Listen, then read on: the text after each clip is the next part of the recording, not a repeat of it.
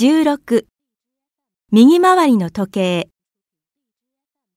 私たちは普段当たり前に思っていますが、時計の針はなぜ右回りなのでしょうか？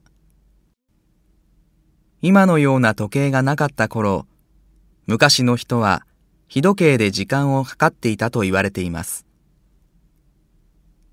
太陽は朝、東の空から昇って、夕方になると西に沈みます。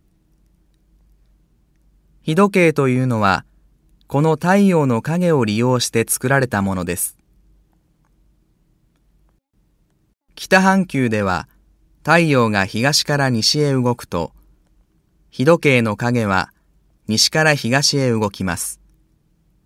つまり、日時計の影は右回りに動くことになります。この日時計が元になって、現在使われている時計ができました。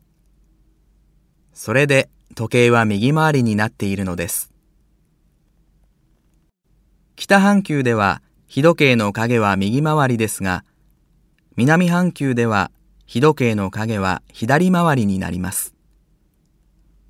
もし時計が北半球ではなく南半球で発明されていたら、時計の針は左回りになっていたかもしれません。